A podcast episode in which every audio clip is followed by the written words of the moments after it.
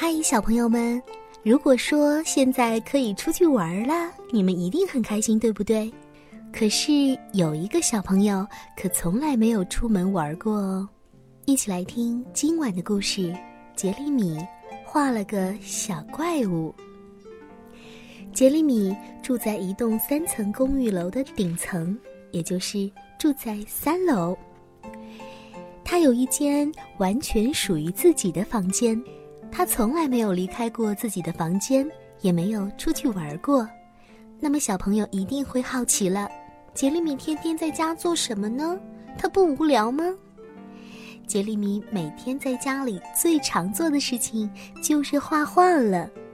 他喜欢画飞机、画小兔子、画小狗、画小猫，然后把它们通通贴到墙上。有的时候呢，当然也会无聊啦。他就会站在窗边看其他的小朋友在一起踢球、做游戏。有一天，杰里米拿出了他的神奇画笔，开始画画了。他从屋顶开始画。哦，有的小朋友会说了：“啊，画在墙上吗？那妈妈可不允许呢。”不过，杰里米的爸爸妈妈可不怎么管他。就这样，他从屋顶开始画，一直画到了地面上。没错，小朋友们一定都能猜出来杰里米画了什么吧？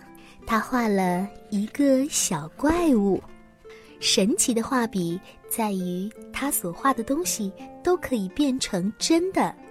小怪物复活了，他大声地说：“啊，给我画个三明治，我饿了。”于是杰里米就再次拿出神奇画笔，画了一个三明治。三明治被小怪物一口就给吃下去了。不过，我们好像注意到小怪物没有说谢谢，这可是不礼貌的哦。紧接着，小怪物又吼道：“嗯，给我画个烤面包机，我喜欢吃烤面包。呃，对了。”再给我画台碟片机，这里太安静了，我想来点音乐。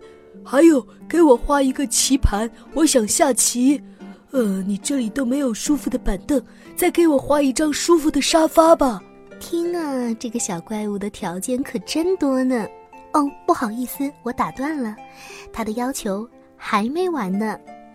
还有，给我画台电视，我想看一些足球比赛之类的。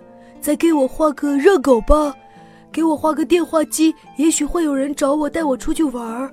啊，现在我很想吃甜点，再给我画一块蛋糕。然后小怪物又说：“哎，我说杰里米，你打算整天都坐在这里吗？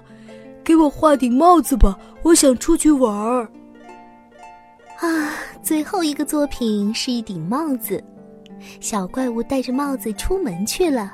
杰里米终于松了口气，因为他的手都画酸了。就在那天晚上，杰里米听到有人在砸门，梆梆梆的直响。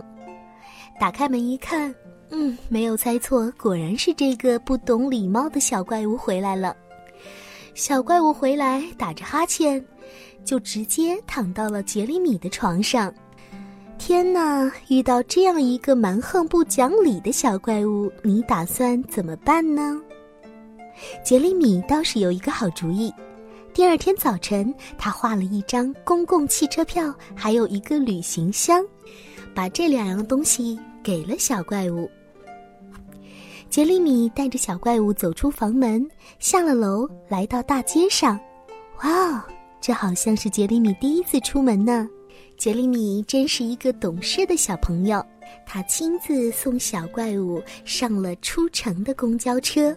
不过，小怪物好像明白了什么，站在后窗一直看着杰里米。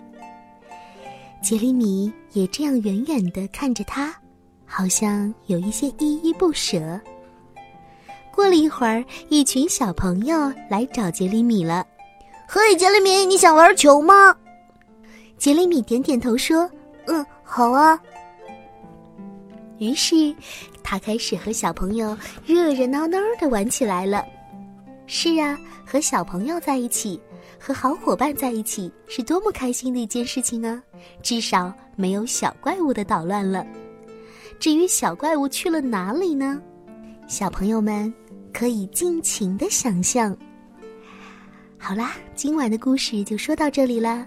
希望每一位小朋友在自己温暖舒服的小被窝里，做一个甜甜美美的梦。晚安啦，宝贝们。